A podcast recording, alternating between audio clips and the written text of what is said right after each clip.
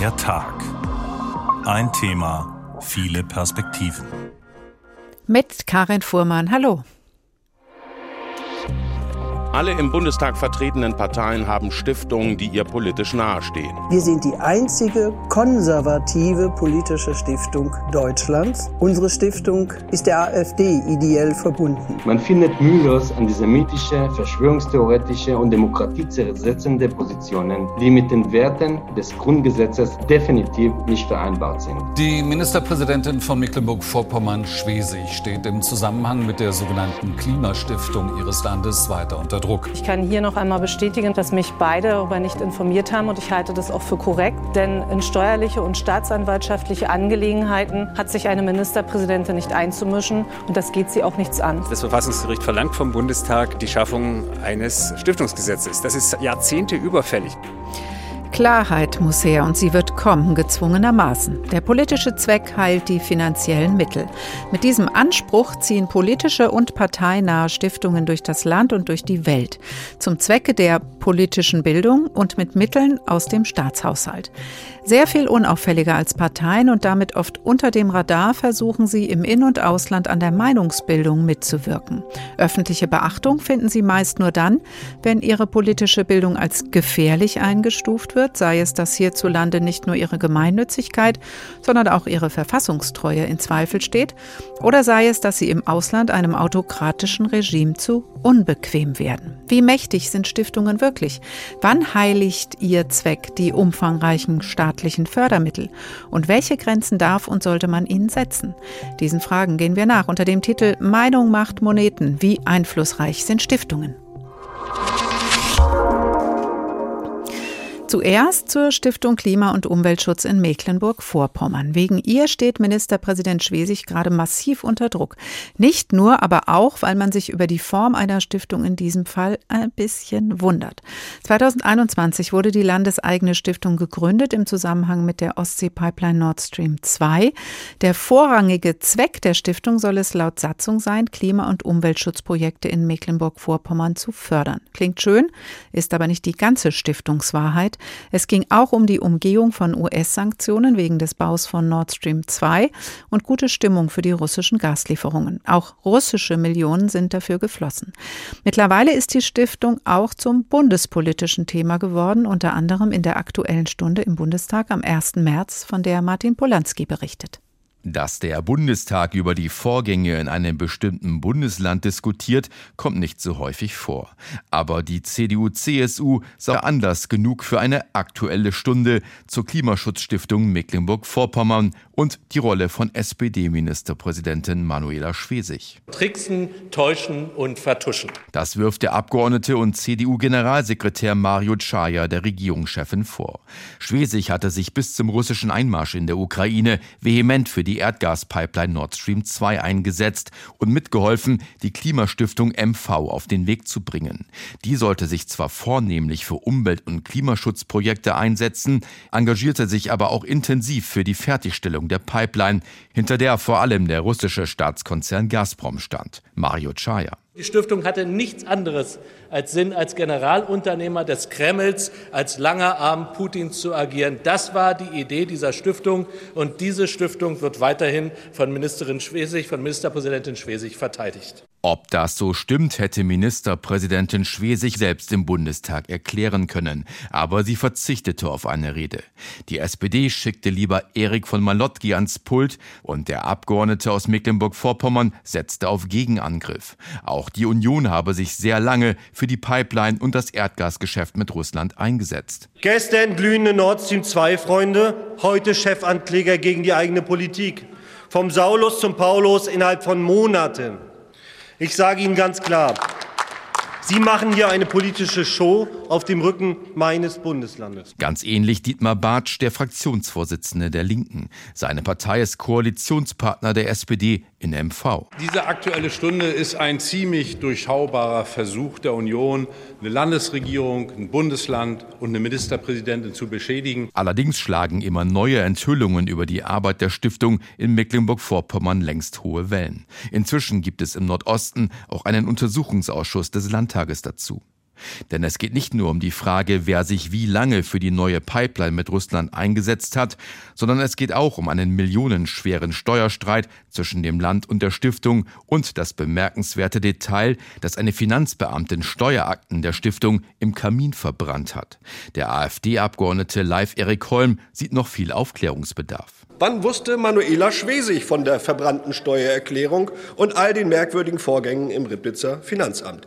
Und diese Frage muss die Ministerpräsidentin des Landes Mecklenburg-Vorpommern endlich öffentlich beantworten. Die aktuelle Stunde im Bundestag hat zwar keine neuen Erkenntnisse gebracht, aber das Streitthema im Nordosten auf die bundespolitische Bühne gehoben, inklusive scharfer Angriffe gegen SPD-Ministerpräsidentin Manuela Schwesig. Da geht es hoch her, rund um eine Stiftung. Mittlerweile ist die Stiftung Klima- und Umweltschutz aus Mecklenburg-Vorpommern in den Fokus bundespolitischer, auch parteipolitischer, wie gehört, Debatten gerückt.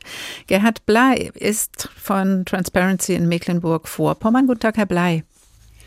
Guten Tag, Frau Fuhrmann. Ist es denn sinnvoll, dass die ganze Republik jetzt über die Stiftung Klima- und Umweltschutz aus Mecklenburg-Vorpommern diskutiert? Doch, ich finde das grundsätzlich schon sinnvoll. Ähm, allerdings ähm, weniger äh, um die Details einer äh, von verbrannten Steuererklärung, sondern als Beispiel für ähm, strategische Korruption, die, ähm, wo die Klimastiftung letztlich der Endpunkt äh, ist, einer langen Entwicklung, ähm, in, äh, in der deutsch-russische Gaslobbyisten Einfluss in Deutschland für den Absatz russischen Gases ausgebaut mhm. haben. Und da die, gibt es noch vieles andere drumherum. Die Klimastiftung ist ähm, da jetzt sehr im Fokus, aber sie muss eingebettet werden in den ganzen Kontext vieler anderer Lobbyaktivitäten. Bleiben wir trotzdem mal bei der Klima- und Umweltstiftung ähm, zu Beginn jetzt, weil das ja draufsteht auf dieser Stiftung, über die gestritten wird. Und der ähm, Zweck klingt ja erstmal wunderbar und positiv. Sie sagen, das ist aber strategische Korruption und meinen damit die Gelder, die da geflossen sind. 170 Millionen sollen 2021 durch die Stiftung insgesamt geflossen sein. Und es gab ein 20 Millionen Geschenk aus Russland, der extra, das extra für Klimaprojekte eingesetzt werden sollte. Warum ist das strategische Korruption? Ähm, weil die Klimastiftung zuallererst ein Werkzeug war, um äh, sicherzustellen, dass die beiden Pipelines für Nord Stream 2 zu Ende gebaut werden konnten. Das wird auch ganz deutlich, wenn man in die Reden ähm, im Landtag schaut, jetzt äh, am Januar 21, als die äh, Stiftung errichtet worden ist, auch mit, äh, mit dem, äh, einem Landtagsbeschluss. Das wird auch sehr deutlich, wenn man in die Ursprungsfassung, ähm, der, in die erste Satzung der ähm, äh, Stiftung guckt, wo die äh, Zusammenarbeit mit Nord Stream 2 ähm, ausdrücklich ausgewiesen wird und wo auch der Klimaschutz eingebettet wird in eine Darstellung ähm, zum, zur Energiewende, dass nämlich ähm, Gaskraftwerke, das, so steht es da ausdrücklich drin, ein Beitrag sind, eine, eine Brückentechnologie, die in der Energiewende unverzichtbar ist. Also so gibt es sowohl einen bautechnischen Ansatz sozusagen, als auch einen Ansatz, ein bestimmtes Verständnis äh, von Klimawandel und von, dem, von der Verbindung zu Gas, zum Gasabsatz herzustellen. Mhm. Also diese Stiftung sollte auf jeden Fall Meinung machen, das wird da schon deutlich. Sie hat aber auch handfeste Geschäftspraktiken installiert, um US-Sanktionen zu bekämpfen, die im Rahmen der Nord Stream 2, des Nord Stream 2 Baus ähm, verhängt worden waren.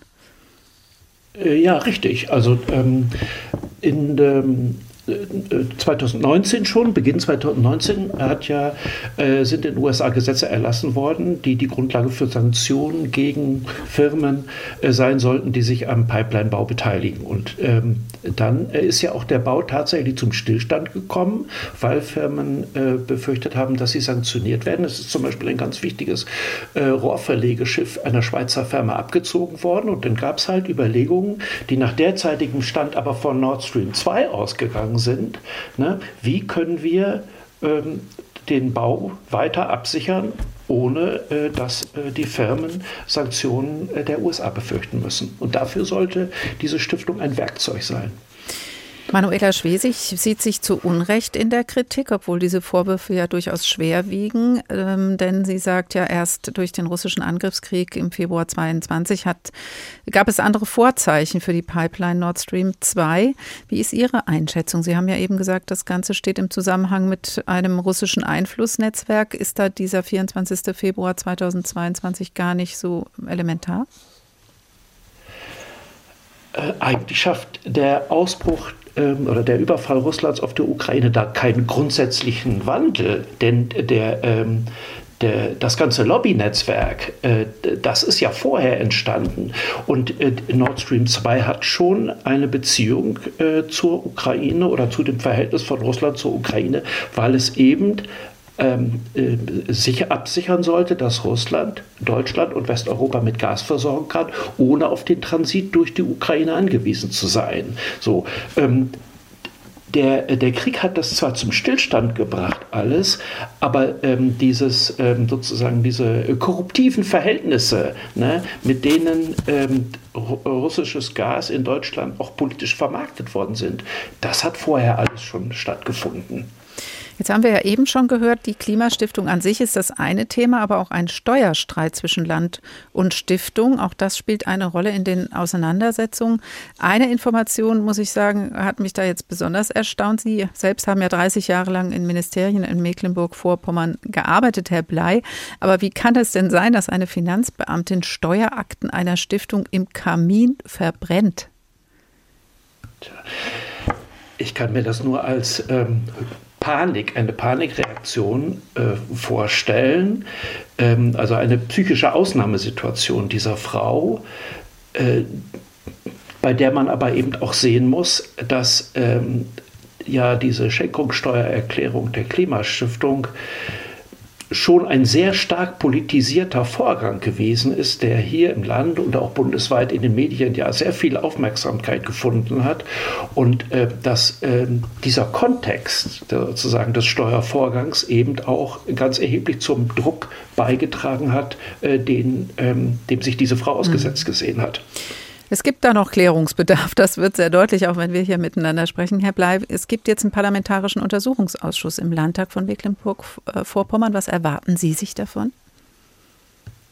Ähm, man sieht ja jetzt schon, dass er, äh, der, der, Parlamentarische Untersuchungsausschuss ähm, Beiträge zur Aufklärung leistet, weil ähm, eben auch ähm, auf der einen Seite Vorgänge in, im Kontext des Ausschusses äh, bekannt werden, die mit der, mit der Entstehung der Stiftung zu tun haben, aber zum Beispiel die letzte Sitzung des äh, Untersuchungsausschusses am vergangenen Freitag. Es wird in, im Rahmen dieses Untersuchungsausschusses ja auch aufgearbeitet, ähm, inwieweit denn überhaupt Nord Stream 2, also die beiden Pipelines, für die Energieversorgung Deutschlands und Westeuropas erforderlich gewesen sind. So, und die Begründung dafür, da, äh, dass also dieser inhaltliche Teil im Grunde, der wird da auch aufgearbeitet. Mhm. Wie einflussreich sind Stiftungen, fragen wir ja heute in unserer Sendung Der Tag. Wenn Sie das ganze Paket sich anschauen, Herr Blei, wie schätzen Sie den Einfluss der Stiftung Klima- und Umweltschutz aus Mecklenburg-Vorpommern ein? Hat sie dem Land geschadet, die Stiftung?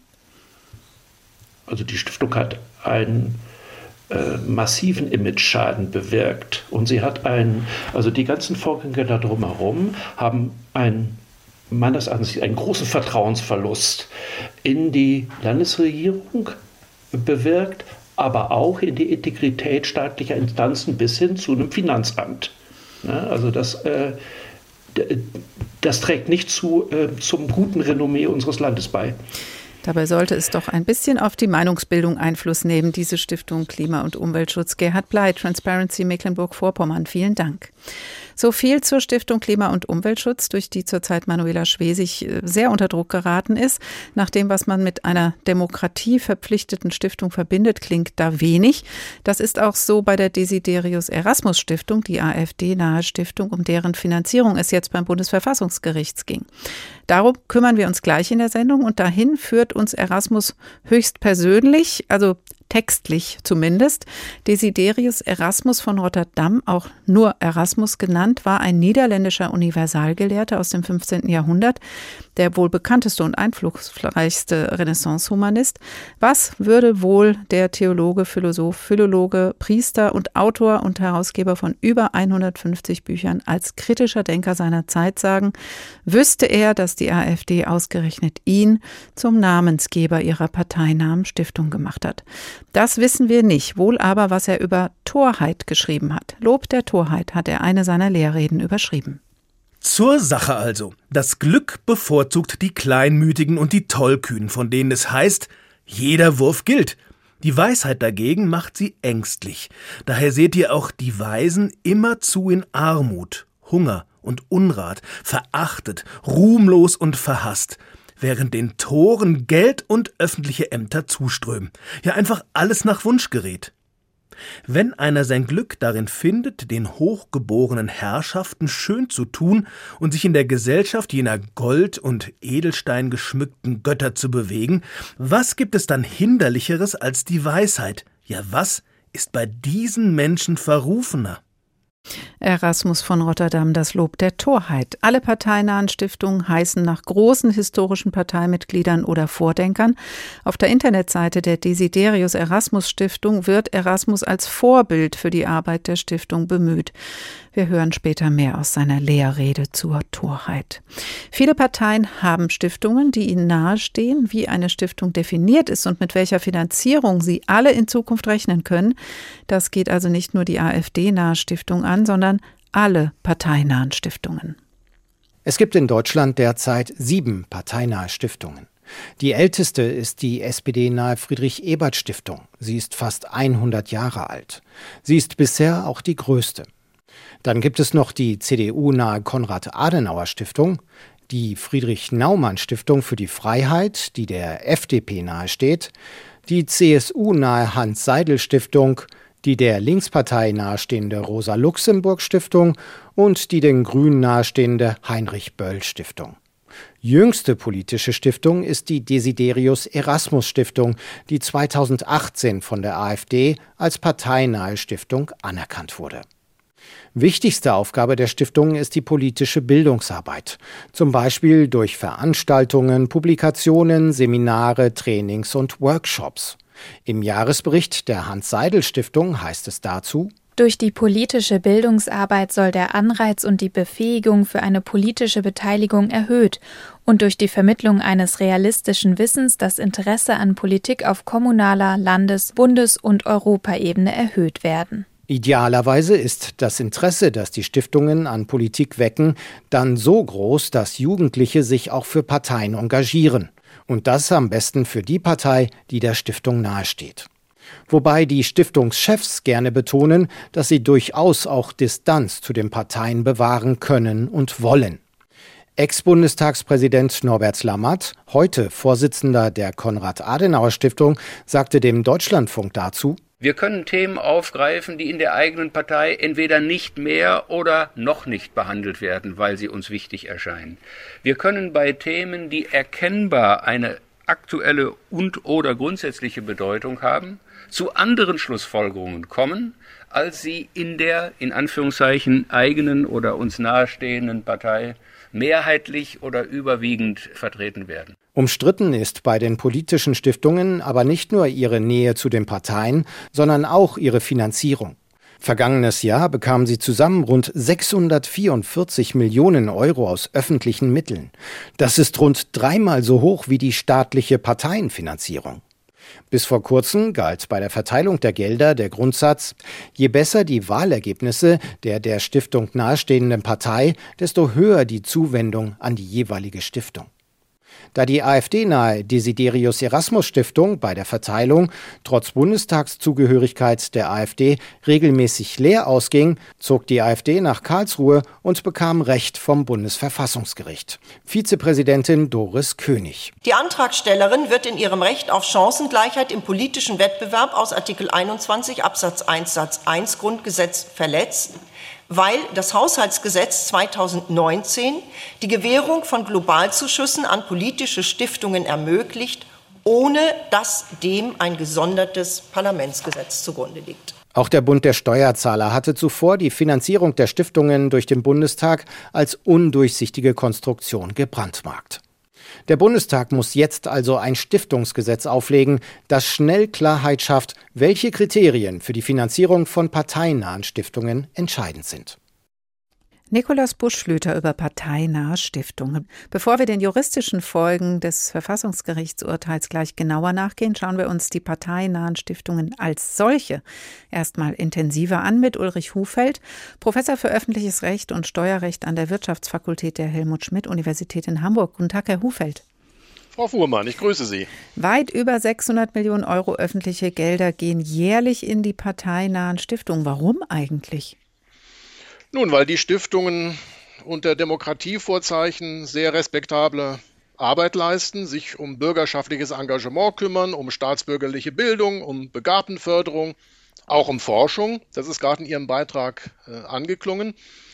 Oder nicht zuletzt um Auslandstätigkeit. Das ist alles nicht ganz billig und äh, verdient durchaus staatliche Förderung. Weil es ein Dreieck Staat, Parteien, politische Stiftung gibt, was mit unserer Demokratie zusammenhängt? Ja, das ist ein Dreieck, in dem Ordnung herzustellen nicht ganz leicht ist. Deswegen hat das Bundesverfassungsgericht am 22. Februar dieses Jahres richtig entschieden, dass die Stiftungsfinanzierung auf eine stabile gesetzliche Grundlage gestellt werden muss. Für den Staat in diesem Dreieck gilt das Grundgesetz und insbesondere das Gebot, dass er in den Parteienwettbewerb nicht verzerrend eingreift. Für die Parteien gilt das Parteiengesetz und für die Stiftungen wird es bald ein Stiftungsförderungsrecht geben und damit hoffentlich mhm. auch eine Verpflichtung auf Gemeinnützigkeit. Das klingt so, als wären Sie da ganz froh, dass da ähm, auch eine Regelung jetzt kommt. Der Bund der Steuerzahler hat ja diese Art der Finanzierung schon länger auch als undurchsichtig beklagt. Das heißt, es ist auch jetzt in Ihren Augen noch nicht transparent genug geregelt. Dann gibt es ja noch diese Zusatzregelung, dass die Finanzierung auch am Wahlergebnis einer Partei hängt, die wiederum mit der Stiftung zu tun hat. Ist diese Regelung sinnvoll? Also zunächst mal ist der Gesetzgeber gut beraten, wenn er sich von den Kamingesprächen verabschiedet und von äh, Verhandlungen nur im Haushaltsausschuss, sondern eine klare gesetzliche Grundlage baut. Auch was den Status der politischen Stiftung angeht, ist es äh, heute so, dass die Stiftungen, die ja äh, ganz überwiegend eingetragene Vereine sind, sich über ihre Satzungen freiwillig dem allgemeinen Gemeinnützigkeitsrecht verpflichten. Das sollte der Gesetzgeber obligatorisch vorsehen. Dann sind die Stiftungen, soweit sie gefördert werden, von vornherein auf das intensive Regelwerk des äh, Gemeinnützigkeitsrechts der Abgabenordnung verpflichtet. Und dann ist der Gesetzgeber gehalten, Gleiches gleich und Ungleiches ungleich zu behandeln. Und es ist eine gute demokratische Regel, dass es auf Wahlergebnisse ankommt. Eine Gleichbehandlung in der Förderung würde ja dazu führen, dass Ungleiches gleich behandelt wird. Das äh, können wir nicht wollen. Und es ist auch richtig, dass es auf Wahlergebnisse ankommt und nicht auf äh, Talkshow-Auftritte oder Remi-Demi bei TikTok. Jetzt betonen ja aber die Stiftungen immer, dass sie unabhängig sind. Trotzdem gelten sie als parteinah. Und sie sind ja, wie wir gerade jetzt gehört haben, auch bei der Finanzierung an ihre Partei gebunden. Warum braucht man dann überhaupt parteinahe Stiftungen und wie definiert sich das? Kommt das dann über die Themensetzung raus oder wo? Also das ist die Schlüsselfrage. Kann eine politische Stiftung beides gleichzeitig sein, parteinah und unabhängig?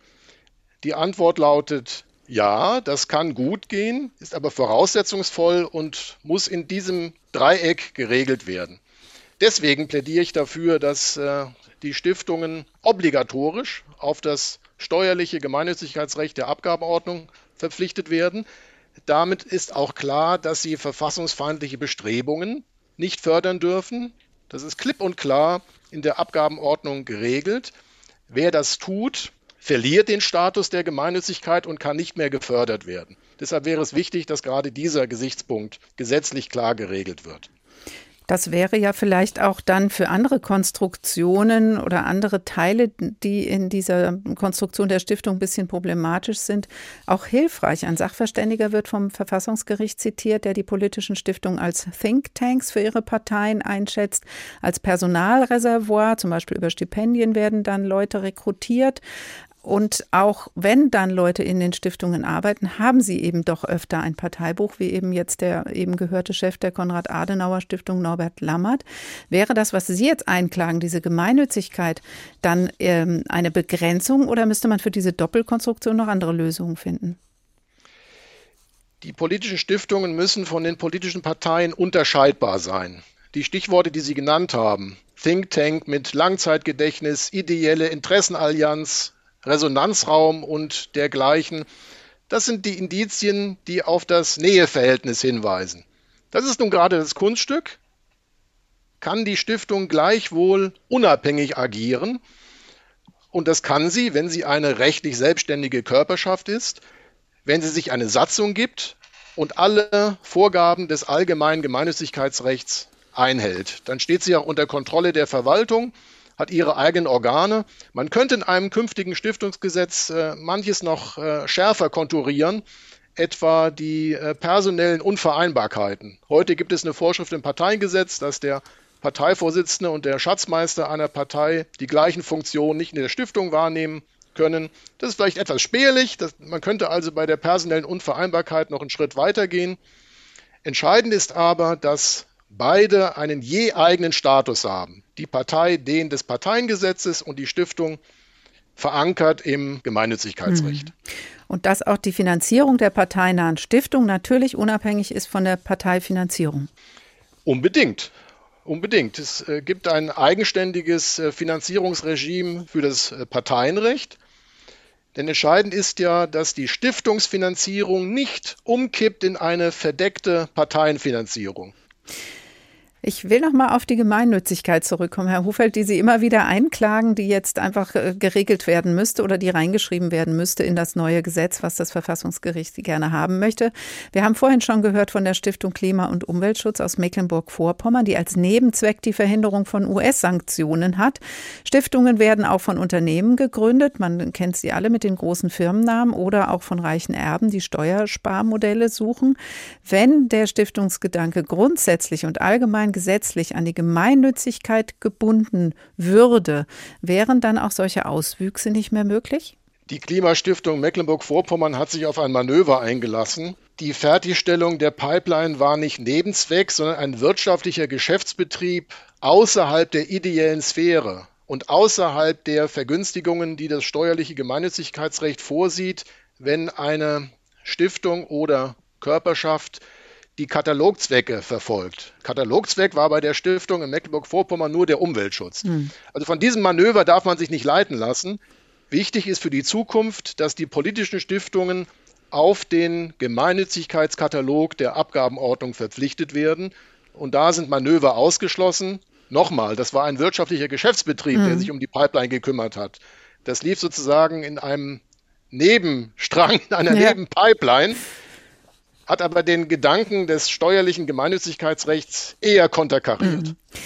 Wenn wir heute fragen in unserer Sendung Der Tag, wie einflussreich sind Stiftungen, dann ähm, höre ich doch raus bei Ihnen, dass parteinahe Stiftungen einen Einfluss haben dürfen, sogar sollen, in diesem Dreieck, was Sie angetextet haben. Aber es braucht dafür einen anderen Rahmen. So ist es. Sie dürfen Einfluss haben, wenn Sie sich so engagieren wie alle Akteure der Zivilgesellschaft. Und das steuerliche Gemeinnützigkeitsrecht ist sozusagen äh, eine Grundlinie und ein Grundmodell für zivilgesellschaftliches Handeln. Dann ist die Stiftungsarbeit unbedingt willkommen. Messen, wie einflussreich die politischen Stiftungen im Gesamtspektrum der Zivilgesellschaft sind, lässt sich das nicht. Aber es ist ein nicht irrelevanter Einfluss, das erkennt man schon an den Fördervolumina, die Sie genannt haben. Üblicherweise müssen ja gemeinnützige Körperschaften sich um private Spenden bemühen, indessen die politischen Stiftungen sich darauf verlassen, staatlich gefördert zu werden. Nun will der Gesetzgeber auch ein allgemeines Demokratiefördergesetz äh, beschließen. und seinerseits äh, private Gemeinnützige unterstützen. Es ist also nicht ausgeschlossen, dass die öffentlichen Hände die Akteure der Zivilgesellschaft unterstützen. Daran könnte man auch denken, dass die politischen Stiftungen angehalten werden, sich auch um äh, private Spenden zu bemühen, um sie abzukoppeln von einer Alleinfinanzierung über die öffentliche Hand. All das muss der Gesetzgeber jetzt bedenken, wenn er das äh, Stiftungsförderungsgesetz verhandelt sagt Professor Ulrich Hufeld von der Helmut Schmidt Universität in Hamburg. Vielen Dank. Die Helmut Schmidt Universität heißt übrigens nach ihrem Gründer, ist keine Stiftungsuniversität. Meinung macht Moneten. Wie einflussreich sind Stiftungen? Sie hören der Tag. Und wir erteilen noch einmal Erasmus das Wort. Doch ich bin in meiner Vergesslichkeit schon längst über das Ziel hinausgeschweift. Sollte ich in meinen Worten zu bissig oder geschwätzig gewesen sein, bedenkt immer, dass ich als Torheit und Frau zu euch gesprochen habe. Denkt aber auch an das wohl griechische Sprichwort, dass oft auch ein törichter Mensch ein treffendes Wort sagt. Ein altes Sprichwort heißt, ich hasse einen nachhaltenden Zechgenossen. Ein modernes Sprichwort sagt, ich hasse einen nachhaltenden Zuhörer. Lebt also wohl, klatscht Beifall, lebt und trinkt, ihr hochgepriesenen Freunde der Torheit lebt und trinkt. So schreibt Erasmus von Rotterdam in seinem Lob der Torheit. Sie hören der Tag.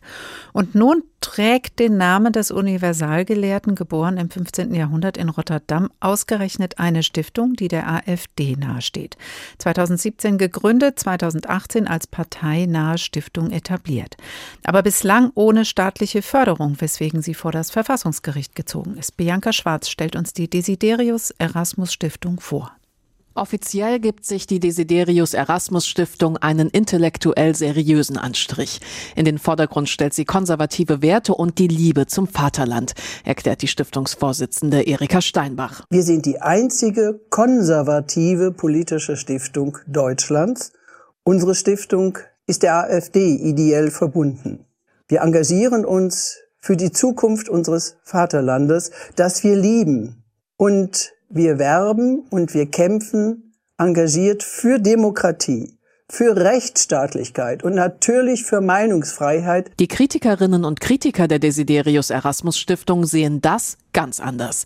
Für sie steht diese große Angst im Raum. Politische Bildung von rechts außen durch Publikationen, Tagungen, Stipendien für den Nachwuchs. Dadurch die breite Vermittlung einer demokratiezersetzenden Denkweise finanziell gefördert durch die Mittel der Demokratie. Der Direktor der Bildungsstätte Anne Frank, Meron Mendel, bringt das mit Blick auf den rechtsextremen Thüringer Landesvorsitzenden Björn Höcke so auf den Punkt. Um es einmal plastisch zu machen. Wir sehen zahlreiche Björn Höckes kommen, die die Schulen, Kitas, Krankenhäuser, Gerichte und Justizapparat, die Politik, die Landesparlamente und den Bundestag und nicht zuletzt die Medien stürmen werden. 2017 wurde die Desiderius Erasmus Stiftung gegründet, 2018 dann zur parteinahen Stiftung der AfD bestimmt. Ebenfalls seit 2018 heißt ihre Vorsitzende Erika Steinbach. Jahrzehnte war sie Mitglied der CDU, aber 2017 hat Steinbach die CDU verlassen aus Ärger über die Flüchtlingspolitik von Angela Merkel. Nicht erst seitdem sympathisierte sie mit der AfD. Seit rund einem Jahr ist sie auch AfD-Mitglied. 2019 beteiligte sich Erika Steinbach an einer Hetzkampagne gegen den Kasseler Regierungspräsidenten Walter Lübcke. Sie verbreitete alte Zitate von Lübcke auf ihrem Facebook-Profil und löschte Kommentare gegen Lübcke, darunter auch einige Morddrohungen, nicht. Später wurde Walter Lübcke ermordet von einem Neonazi. Sind Sie mitverantwortlich für diese Hetze? Nein, überhaupt nicht. Also diese Behauptung ist sowas von absurd, wenn man politisch andere Andersdenkende stellt und sagt, die Meinung teile ich nicht, dann hat es nichts damit zu tun, dass man, wenn, wenn diese Person am Ende umgebracht wird, äh, dazu auch noch beigetragen hat. Der Leiter der Bildungsstätte Anne Frank, Meron Mendel, sieht nicht nur die Personalie Erika Steinbach kritisch bei der Desiderius Erasmus Stiftung. In Vorstand und Kuratorium fänden sich Personen mit direkten Verbindungen zur gesichert rechtsextremen rechtsextremen Szene, sagt er. Personen aus dem Umfeld der DS relativieren die Shoah, hetzen gegen Geflüchtete, Muslime und andere Minderheiten.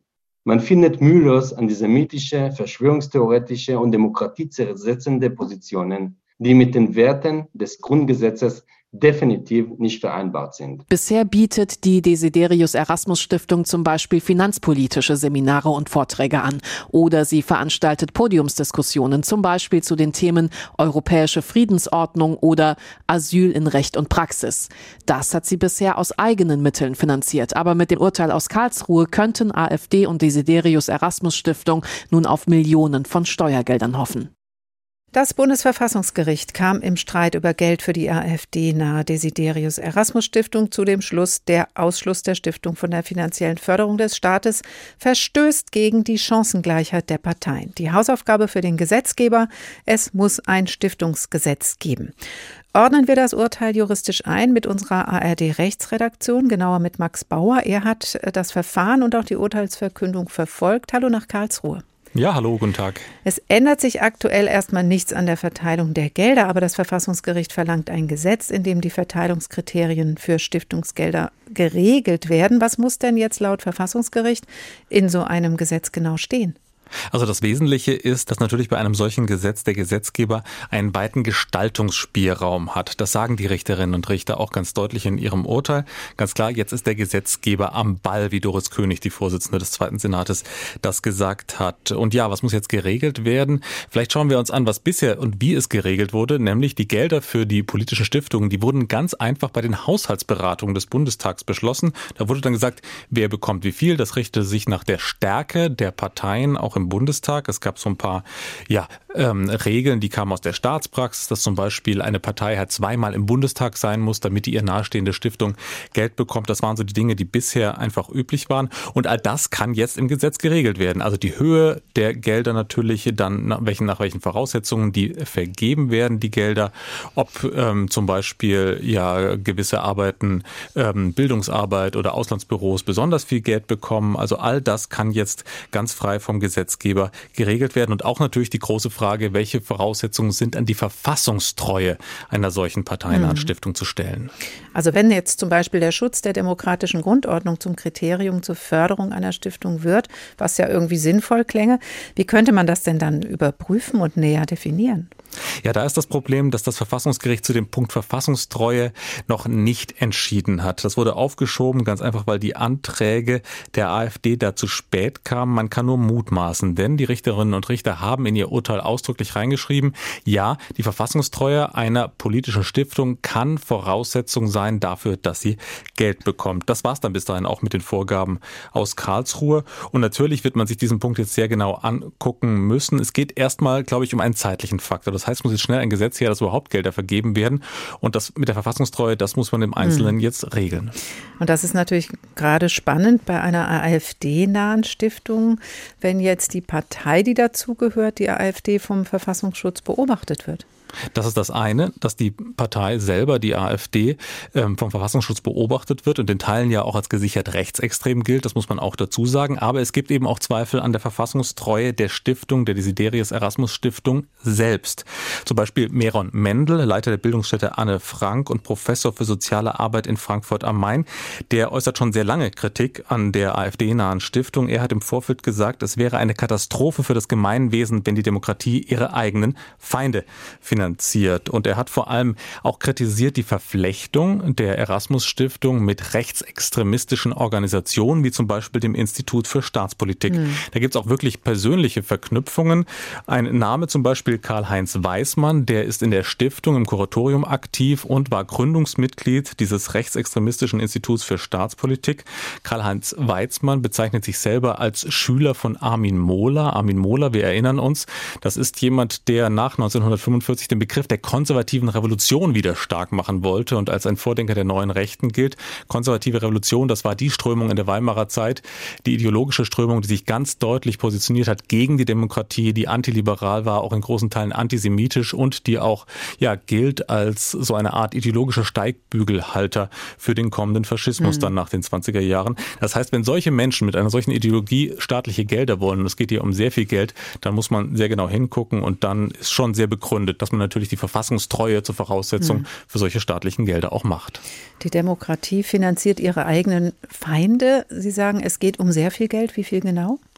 Ja, das ist nicht genau zu sagen. Bisher ist es so, dass der gesamte Topf sehr, sehr groß ist für die politischen Stiftungen.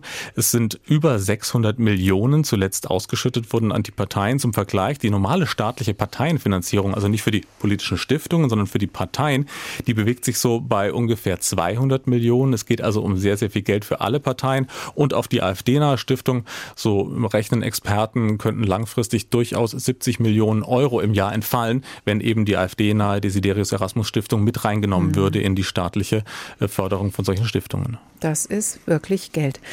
Max Bauer, durch das Urteil werden ja parteinahe Stiftungen an sich zum Thema. Würde denn so ein Stiftungsgesetz auch die Arbeit der parteinahen Stiftung insgesamt verändern? Ja, das kann man schon sagen. Also das ganze System der Finanzierung wird natürlich jetzt vollkommen umgekrempelt und es bekommt zunächst mal oder soll auf jeden Fall eine gesetzliche Grundlage bekommen. Und das ist ein Thema, was schon sehr lange diskutiert wird, schon seit über 30 Jahren. Also Ende der 80er Jahre 1986 gab es ein Urteil aus Karlsruhe, da wurde schon mal festgestellt, ja, dass alle dauerhaften und ins Gewicht fallenden politischen Grundströmungen, die eben in solchen Stiftungen repräsentiert werden, gefördert werden können vom Staat. Und das ist so die Grundlage gewesen gewesen, aber dann ist im Grunde nichts passiert. Es wurde immer das Geld nur verteilt über den Haushalt und nie über ein Gesetz, obwohl schon in der Rechtswissenschaft ganz, ganz lange, seit über 30 Jahren, wie gesagt, ein solches Gesetz gefordert wird. Und ein Vorteil eines solchen Gesetzes wäre natürlich Transparenz, auch Legitimation. Man könnte genau die Voraussetzungen klären, wie viel Geld geht wohin. Und das Ganze wäre wirklich auch demokratisch besser kontrollierbar, überprüfbar, damit da nicht der Eindruck entsteht, dass die Parteien sich selber oder den ihr nahestehenden Stiftungen sehr, sehr viel Geld zuschustern. Das wäre schon der Vorteil eines solchen mhm. Stiftungs Förderungsgesetzes. Also es kann uns allen ja auch nicht recht sein, wenn wegen einer mangelhaften Rechtslage die Demokratie eine demokratiefeindliche Stiftung am Ende fördert. Das heißt, mehr Transparenz bei der Vergabe von Fördergeldern könnte dann auch ein Gewinn für uns alle sein. Könnte ein Gewinn für uns alle sein. Und natürlich muss diese Voraussetzung der Verfassungstreue ganz eindeutig geregelt werden. Und damit wäre eben auch ganz klar kein Geld für die Feinde der Demokratie. Einschätzungen von Max Bauer aus der ARD Rechtsredaktion zum Urteil des Bundesverfassungsgerichts Ein Stiftungsgesetz muss her. Meinung macht Moneten. Wie einflussreich sind Stiftungen? Der Tag. Ein Thema, viele Perspektiven. Über die Torheit schrieb der Universalgelehrte Erasmus, der jetzt als Namensgeber für die AfD-nahe Stiftung herhalten muss. Was er wohl dazu sagen würde? Na, vielleicht das hier. Wir bringen ihn noch einmal in Reinform zu Gehör.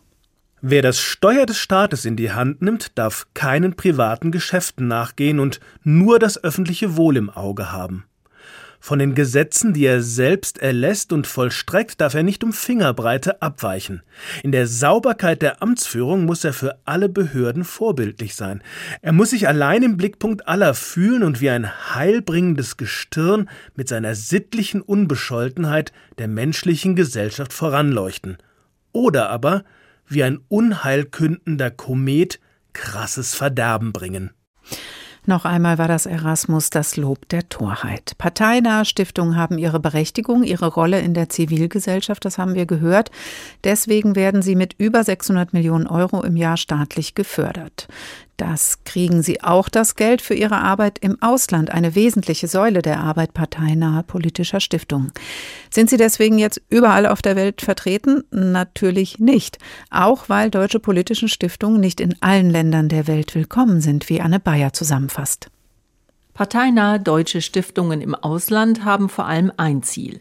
Sie werben dort für Demokratie und gesellschaftliche Verständigung und oft sind sie vor allem am Austausch mit der Zivilbevölkerung interessiert. Und genau deswegen sind sie für autokratische Regime oft ein Dorn im Auge. So zum Beispiel ganz aktuell Russland.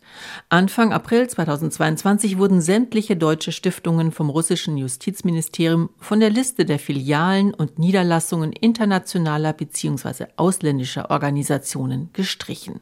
Das bedeutet, ihnen wurde die rechtliche Grundlage entzogen, in Russland tätig zu sein. Der Grund, sie hätten gegen russische Gesetze verstoßen. Die den Grünen nahestehende Heinrich-Böll-Stiftung sah dies als Schlag gegen die demokratischen Kräfte in der russischen Gesellschaft. Walter Kaufmann. Für uns selbst ist es nach 30 Jahren intensiver Zusammenarbeit mit vielen Nichtregierungsorganisationen, Medien, Kulturinitiativen ähm, natürlich eine schwere Zäsur, ähm, ein schwerer Verlust ähm, von engen Partnerschaften und Freundschaften. Und auch die Bundesregierung übte scharfe Kritik. In einer Pressemitteilung des Auswärtigen Amtes hieß es, Mit gezielten Verboten und Zensur werden konsequent alle Stimmen zum Schweigen gebracht, die sich für Transparenz und Wahrheit, Gerechtigkeit, Menschenrechte und Demokratie einsetzen, zu Lasten des russischen Volkes. Dann ein anderes Beispiel Iran. Hier wurden erst gar keine politischen Stiftungen ins Land gelassen. Sogenannte Länderreferenten beobachten aus dem Ausland die Lage im Iran. Oder die islamisch-arabische Welt. Hier engagieren sich die Stiftungen seit einigen Jahren besonders beim Aufbau demokratischer Strukturen und Institutionen. Doch auch das stößt nicht überall auf Begeisterung. Im Gegenteil. So musste zum Beispiel die Konrad-Adenauer-Stiftung vor zehn Jahren Ägypten verlassen. Zwei ihrer Mitarbeiter waren verurteilt, dann aber freigesprochen worden. Das hatte für großen Unmut zwischen Deutschland und Ägypten geführt. Und auch die Friedrich-Ebert-Stiftung bekam vor drei Jahren Gegenwind, berichtete der damalige Vorsitzende Kurt Beck. Wir haben entschieden, wir bleiben dort, solange es einigermaßen geht und halten auch die immer wieder auftretenden bürokratisch daherkommenden Schikanen aus. In der Türkei dagegen sind alle politischen Stiftungen vertreten. Noch. Es gibt Länder, die die Arbeit politischer Stiftungen aus Deutschland nicht schätzen, sie sogar verbannen. In der Türkei sind die politischen Stiftungen vertreten. Noch, sagt Anne Bayer in ihrem Bericht. Beate Apelt ist für die Friedrich-Naumann-Stiftung in Istanbul. Guten Tag, Frau Apelt. Guten Tag, Frau Fuhrmann. Wann werden denn Stiftungen in einem Land unbeliebt? Wie sind Ihre Erfahrungen? Wir arbeiten ja in den Projektländern äh, mit lokalen Partnern zusammen. Und je autoritärer ein Land ist, umso wahrscheinlicher ist es, dass unsere Partner bei der dortigen Regierung nicht besonders beliebt sind. Und dann kann es eben auch passieren, dass die Rahmenbedingungen für unsere Arbeit immer restriktiver werden. Also das kann man in vielen Ländern äh, beobachten. Sie haben ja über Russland schon gesprochen, wo wir letztes Jahr auch unser Büro schließen mussten. Mhm. Passen Sie denn auch auf dann, mit wem Sie Kontakt haben, mit wem Sie zusammenarbeiten? Verändert das Ihre Arbeit? Äh, wir versuchen natürlich, die Spielräume, die es gibt, so weit wie möglich auszureizen oder auszunutzen und selbstverständlich mit den Organisationen zusammenzuarbeiten, die uns nahestehen, deren Werte wir teilen, äh, die wir gerne unterstützen möchten. Aber es kann natürlich auch äh, Situationen geben, wo das einfach nicht mehr geht, weil Partnerorganisationen zum Beispiel verboten werden oder weil bestimmte Themen nicht mehr erwünscht sind. Also wir müssen uns ja immer äh, im Rahmen der lokalen Gesetze oder der nationalen Gesetze bewegen. Und ähm, da kommen wir manchmal an Grenzen sozusagen, dass wir Dinge nicht mehr tun können, die wir eigentlich gern tun würden und wo die Partner auch eigentlich einen Bedarf sehen. Und wie intensiv ist denn dann zum Beispiel in der Türkei der Kontakt zu Kräften der Opposition oder auch mit NGOs? Zum Beispiel, wenn Sie sich, wie ich auf Ihrer Seite gesehen habe, auch mit Themen wie Gewalt gegen Frauen in der Türkei beschäftigen? Also das muss man differenzieren. Wir in Friedrich-Naumann-Stiftung arbeiten in der Türkei äh, nicht mit politischen Parteien zusammen. Das heißt, äh, natürlich beobachten wir die Lage und haben auch Gesprächskontakte, aber wir arbeiten nicht mit der politischen Opposition direkt zusammen. Wir arbeiten hier mit zivilgesellschaftlichen Organisationen. Das sind NGOs oder Thinktanks. Und ähm, solche Themen wie Gewalt gegen Frauen kann man selbstverständlich äh, noch bearbeiten. Also die Türkei ist nicht Russland, das kann man überhaupt nicht gleichsetzen, mhm. auch wenn die Tendenz die gleiche ist. Also ich kann Ihnen ein Beispiel sagen.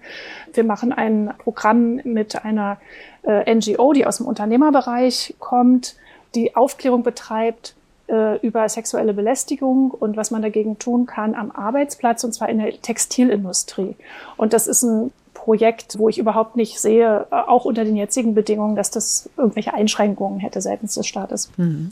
Was ist denn insgesamt so prägend für Ihre Arbeit in der Türkei? Welche Angebote machen Sie auch in Istanbul oder überhaupt in der Türkei? Also wir arbeiten grundsätzlich äh, fast ausschließlich mit Partnerorganisationen zusammen und wir suchen uns die aus, danach, was wir selber für Werte haben, wer mit uns da gut zusammenpasst, ja, was, äh, wir haben ja eigene strategische Vorstellungen, zum Beispiel Menschenrechte ist äh, in unserer Stiftung ein sehr, sehr wichtiges Thema, was wir in der Türkei auch sehr ausgiebig bespielen und mit diesen Partnern arbeiten wir langfristig zusammen. Also wir sind kein Geldgeber in dem Sinne, dass man da mal für ein Projekt 6000 Euro beantragt, sondern wir gucken, dass wir mit den Organisationen, dass wir sie langfristig begleiten, dass wir Programme zusammen entwickeln. Und das können sehr unterschiedliche Dinge sein. Also um ein Beispiel habe ich Ihnen eben schon genannt. Wir finanzieren zum Beispiel auch ein Prozessbeobachtungsprogramm äh, einer Menschenrechtsorganisation, wo Journalisten, Anwälte in Gerichtssäle gehen und systematisch darüber berichten, äh, was sie dort sehen, wo vielleicht auch Rechtsstaatlichkeit verletzt wird. Dann arbeiten wir mit einem Theaterregisseur, der verschiedene Artikel der UN-Menschenrechtserklärung auf die Bühne bringt. Oder äh, wir arbeiten mit einer liberalen Jugendorganisation, die sich einfach theoretisch äh, mit, mit Liberalismus und liberalen politischen Lösungen auseinandersetzen möchte, Diskussionsveranstaltungen machen möchte. Also das ist sehr, sehr vielfältig, was wir tun. Und wir versuchen natürlich auch äh, außerhalb Istanbuls tätig zu sein, aber in, in der Türkei ist es tatsächlich so, dass die meisten zivilgesellschaftlichen Organisationen in Istanbul sitzen. Und deswegen sind wir auch hm. äh, Istanbul-lastig, aber zum Teil auch online dank der Pandemie. Gewalt gegen Frauen, Menschenrechte, das sind natürlich auch politische Themen. Wie schätzen Sie das denn ein? Nehmen Sie damit auch politischen Einfluss im Land? Ähm, man sollte das nicht überschätzen, was wir für einen Einfluss nehmen können. Also wir streben natürlich nach all den guten Dingen wie Demokratie und Rechtsstaat und Menschenrechten. Das sind natürlich äh, unsere Ziele, zu denen wir versuchen beizutragen. Aber wenn man sich jetzt vorstellt, dass wir da ernsthaft was im im großen Maßstab bewegen können, da sind wir eigentlich sehr bescheiden. Also wenn Sie sich Länder angucken wie die Türkei oder Russland oder Tunesien, ähm, wo unsere, nicht nur wir, sondern auch die anderen politischen Stiftungen seit Jahrzehnten arbeiten und wie sich diese Länder in den letzten 20 Jahren entwickelt haben, dann kann man, glaube ich, nicht davon äh, sprechen, dass wir einen großen Einfluss hätten. Ich glaube, unser Einfluss liegt eher auf der kleinen Ebene. Wenn Sie unsere Partner fragen, dann werden die sagen, ohne die Finanzierung von unseren ausländischen Freunden könnten wir unsere Arbeit gar nicht machen, weil wir kriegen hier im Staat keine Finanzierung oder auch äh, die Wirtschaftsunternehmen haben Angst, uns anzufassen oder uns Geld zu geben. Die profitieren erheblich von unseren Netzwerken, also zu anderen Organisationen, zu Gleichgesinnten oder Menschen, die die gleichen Themen bearbeiten in anderen Ländern. Wir geben ihnen auch eine Stimme nach, nach Deutschland hin oder nach Europa hin also für die, für die Partner sind wir hier enorm wichtig und äh, die werden schon auch sagen, dass wir ihre Arbeit sozusagen mit ermöglichen. Ähm, aber was die großen politischen Linien angeht, also da sollten wir doch Bescheidenheit walten lassen. Da leisten wir einen Tropfen auf den heißen Stein. Aber das ist eben auch ein Einfluss einer Stiftung. Die Friedrich-Naumann-Stiftung ist ja eine parteinahe Stiftung der FDP. Wir natürlich und auch andere Redaktionen schätzen Mitarbeiter und Mitarbeiterinnen der Stiftung im Ausland äh, natürlich auch immer als Gesprächspartnerinnen vor Ort, wie jetzt gerade, ähm, weil sie natürlich immer auch nochmal eine andere Eindrücke auch uns geben können. Gilt das auch für FDP-Politiker und FDP-Politikerinnen aus Deutschland, die in die Türkei reisen, jetzt in Ihrem Fall zum Beispiel, dass Sie auch als Ansprechadresse gelten? Ja, selbstverständlich. Also es gibt ein Distanzgebot zwischen den Stiftungen mhm. und den Parteien. Es gibt keine institutionelle Zusammenarbeit, es fließen keine Gelder hin und her, aber selbstverständlich kennen wir die uns äh, nahestehende Partei und natürlich informiere ich mich als Projektleiterin, wer in der Partei oder in der Fraktion vor allen Dingen sich mit der Türkei beschäftigt, nehmen den Kontakt auf. Und wenn es von dort irgendwelche Fragen gibt äh, oder irgendwelche Bedarf an Hintergrundinformationen, an Kontakten, dann stehen wir dafür natürlich auch zur Verfügung. Und in der Tat ist es so, wenn zum Beispiel Bundestagsabgeordnete reisen, dann wird so eine Reise organisiert durch die deutsche Auslandsvertretung, also die Botschaft. Die machen dann die äh, Termine auf der offiziellen politischen Ebene. Aber oft gibt es dann das Bedürfnis, vielleicht zu bestimmten Themen äh, aus der Zivilgesellschaft mit Menschen zu sprechen, aus der LGBTI-Bewegung oder mit kritischen Journalisten oder mit Menschen aus der Frauenbewegung. Und äh, diese Fragen werden dann oft an uns herangetragen. Und da arbeiten wir dann quasi Hand in Hand mit den deutschen Auslandsvertretungen. Die machen eben einen Teil der Termine und wir machen einen mhm. anderen Teil, weil wir einfach die direkten Zugänge haben. So arbeiten die Stiftungen also im Ausland. Beate Abelt für die Friedrich-Naumann-Stiftung in Istanbul. Besten Dank. Sehr gern. Und das war der Tag für heute. Meinung macht Moneten. Wie einflussreich sind Stiftungen, haben wir gefragt. Sie sind Teil der Zivilgesellschaft. Das ist deutlich geworden in der letzten Stunde. Auch die parteinahen Stiftungen sind nicht mehr wegzudenken. Aber, und das hat auch das Verfassungsgericht klargemacht, die Finanzierung der Stiftungen muss geregelt werden. Mehr Transparenz und klare Kriterien. Das kann dann auch für uns alle gut sein, denn nur so kann verhindert werden, dass Demokratiefeinde öffentlich finanziert gegen die Demokratie arbeiten mit unser aller Geld. Unseren Podcast finden Sie wie immer in der ARD Audiothek. Der Tag ein Thema, viele Perspektiven. Ich heiße Karin Fuhrmann und wünsche Ihnen noch einen schönen Tag.